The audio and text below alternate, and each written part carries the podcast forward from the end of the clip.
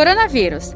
Falta de condições de trabalho para equipes de saúde. Em que momentos, doutora Miriam, vocês, profissionais de saúde, estão mais expostos? Onde é que a exposição é maior?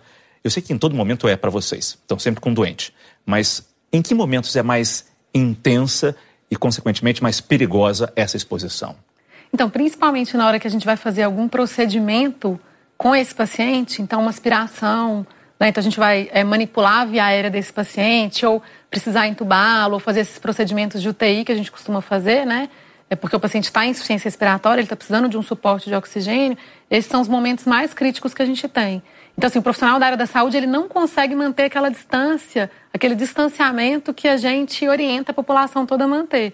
Porque no cuidado com o paciente, você precisa estar próximo na maior parte das vezes.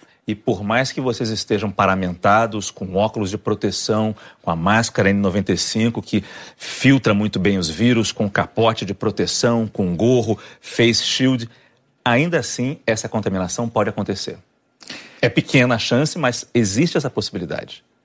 É, existe um, uma questão de adesão a esses procedimentos, né? A gente precisa estar muito atento o tempo todo, porque no, no, no passar do tempo, os profissionais eles vão se cansando, né? E eventualmente eles podem se distrair em algum momento e não cumprir todos os procedimentos necessários para a prevenção.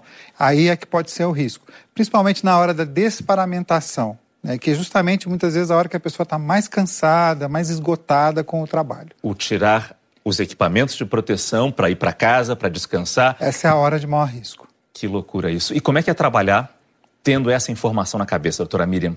Em algum momento, é, a palavra desistir é muito forte, mas pensa em tirar uma licença, pensa em não ir trabalhar, dá um desânimo a mais ou de alguma forma isso dá mais força para continuar? É uma pergunta difícil, eu sei, mas como equilibrar esse, essa preocupação com essa missão que vocês têm?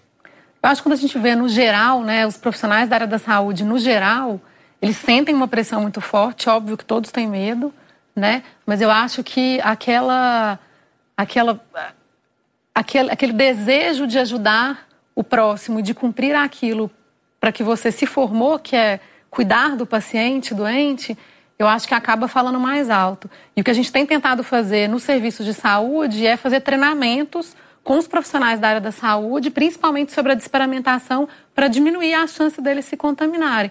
Mas um problema grande que a gente tem hoje em dia é a falta de equipamentos de proteção individual. Então, no mundo inteiro hoje, a grande demanda por equipamentos de proteção individual faz com que muitas vezes eles faltem para os profissionais da área da saúde. Mais um motivo de preocupação.